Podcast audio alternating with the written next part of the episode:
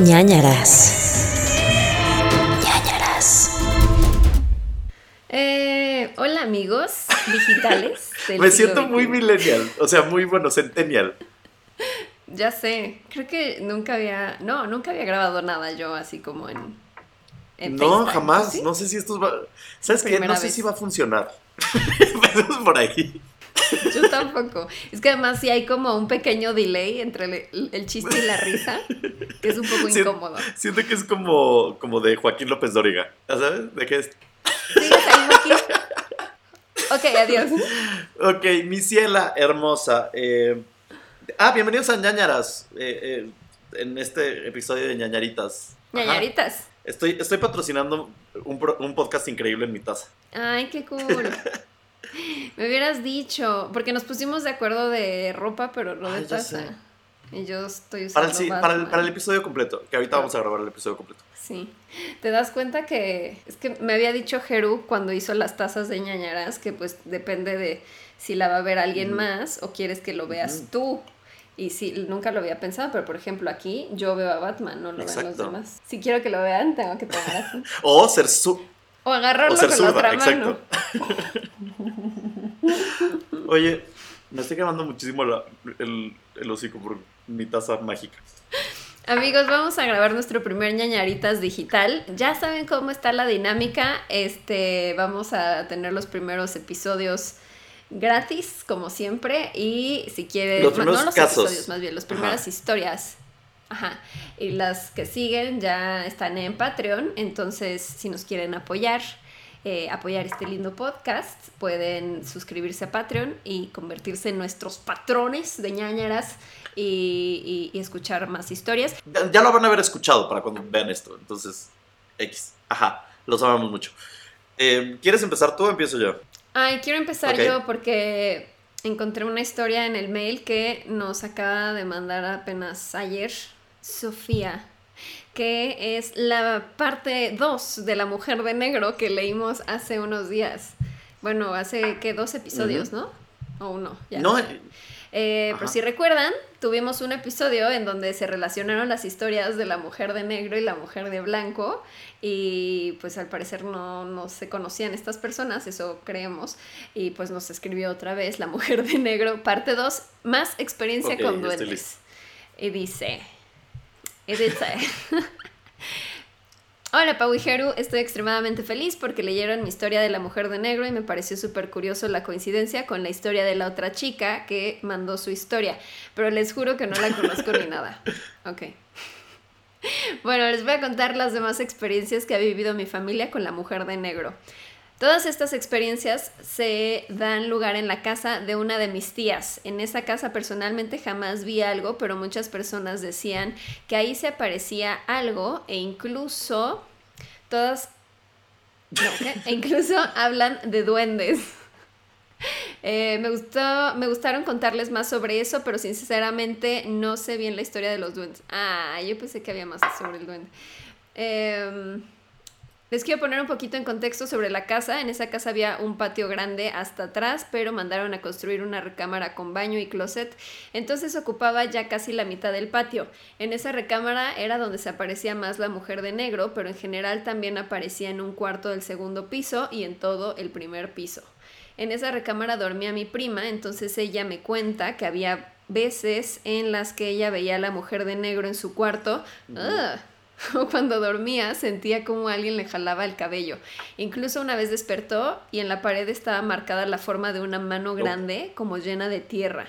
no, Ok. miedopánico.com. Nope. Ajá. Bye. Incluso una vez mi prima estaba viendo la película del conjuro. No es una buena idea si vives Jamás. ahí. Y real no la pudo terminar de ver porque decía que todo lo que pasaba en la película le estaba pasando a ella. Ay, o sea, le saltó a alguien del armario. Espero que no. A mi tía también la llegó a molestar la mujer de negro. La molestaba mientras dormía moviéndole la cama. Órale, despiértate. E incluso le llegaba a hablar, pero no recuerdo qué cosas le decía. El caso de mi hermana lo quería mandar yo, pero ella me dijo que ella lo quiere contar. Igual es bastante de miedo, así que esperen el mail pronto. Ahorita me estaba acordando de una historia sobre los duendes de esa casa. Una vez mi papá estaba muy cansado y subió al piso de arriba a la sala de televisión para acostarse en el sillón. En esa sala al fondo estaba la puerta para una recámara y casi siempre estaba abierta esa puerta. Mi papá ya llevaba un rato durmiendo cuando sintió la mirada de alguien. Volteó a la entrada, la miradita, digamos, más bien. Ajá. Volteó a la entrada de la sala de estar y vio a una figura de aproximadamente un metro de altura o menos. Cuando el duende lo vio, pasó corriendo al lado de él y se metió a la recámara del fondo. ¡Qué ¡No! hermoso! Me dio- no, no me da miedo, me da ternura. Pero, se fue Pero es que imagínatelo no con sus piernecitas corriendo. Mi papá obvio se sacó de onda, pero al principio pensó que era mi primo pequeño, pero bajó a preguntar y él era el único que había estado en el piso de arriba, así que era un duende lo que vio. o el primo haciéndose pasar por duende. Afortunadamente ya tiene bastantes años que no se aparece ni la mujer de negro ni los duendes en esa casa. ¿Pero por qué? Debemos de saber por qué. Ajá, ¿Hicieron algo algo? ¿Bendijeron la casa o algo así? Una bendición. Ojalá les haya gustado mi experiencia, espero acordarme de algunas otras y preguntarle a mis familiares su- sobre sus experiencias y mandárselas. Los amo, estoy muy feliz porque ya suben ñañaritas cada semana. Oh. Eh, gracias. Gracias, Sofía. Sofía. Nosotros también estamos felices de tener ñañaritas semanales, la verdad. Em, yo voy a leerte una historia que es de Denise Brito. ¿Ok? La historia se titula Duen... Pero podías decir su apellido. No lo sé. Tal vez no. No sé, no, no me... Gente, si no me lo ponen en el título, ya les dije, yo soy... eh, Una es estúpida. El, el- el título de esta historia se llama Duendes y Cadenas. ¿Ok? Mm. Dice, hola, hace poco conocí este podcast y al escucharlo me animé a contarles casos raros sucesos que han ocurrido en mi familia. Mi papá siempre ha vivido varios sucesos paranormales a lo largo de su vida y me contó que cuando era niño solía escuchar durante un tiempo el sonido de cadenas arrastrarse por la noche. Pánico. Eh, No. eh, levantaba a mi abuelita y ella solo respondía, yo también las escucho. o sea, na- Casual la señora. nada sacada de pedo. no recuerdo Siento que las abuelitas no le temen a, a nada. nada. son valientes, son valientes. ¿Sabes qué pasa? Que creo que es como de que ya vivieron tanto que es como de que, ah, neta, neta, ¿me va a matar un duende? Sí, ya. Sí, me da igual. Em, no recuerdo cómo su- sucedió exactamente, pero una vez mi papá escuchó pasos y las cadenas más cerca de la cama de donde estaba. Entonces estiró la mano y tocó una barba larga. No, ¿y cómo sabe que era una barba? Pues no sé, como que sintió. Chance era Santa Claus. ¿sabes? Eh, Ah, sí, ¿dónde estás? Ay. Em, aún después de eso, el sonido no se callaba. Personalmente no me gusta decir que no creo en sucesos paranormales porque suele sucederme algo. Una vez en mi familia hablamos sobre los duendes, que también se le han aparecido a mi papá, y yo me negaba a creer en ellos. Esa misma noche los soñé. Recuerdo que en el silencio comenzaron a escucharse pequeños murmullos y risitas escandalosas que poco a poco se incrementaban con los pasos. Eh, incluso a pesar de ser un sueño, sentía como se me acercaban y me rodeaban a paso rápido. Después de unos momentos todo se volvía silencioso y mi pie derecho era jalado poco a poco hacia afuera de la cama. Wow. Ese día desperté con la mitad del cuerpo fuera de la cama, un dolor en mi pie y una sensación de que me estaba alguien observando. ¿Te daría miedo eso? ¿Te daría miedo? O sea, ¿has sentido alguna vez que te jalan las patas? Yo No, tampoco. nunca, pero espero nunca Mm. sentirlo.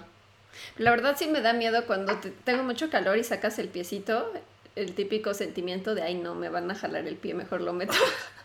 Yo, ¿Sabes qué pasa? Que yo, eh, eh, yo muchas veces tengo, ok, tengo algo extraño que contar, advierto. Este, me da mucha paz y esto es una cuestión muy extraña mía, como que poner las pompas al aire. ¿Sabes? Como que bajarme los, los calzones, pero nada más de las pompas. Y, y como que siento mucha paz, no sé por qué, es como una cuestión bien extraña mía.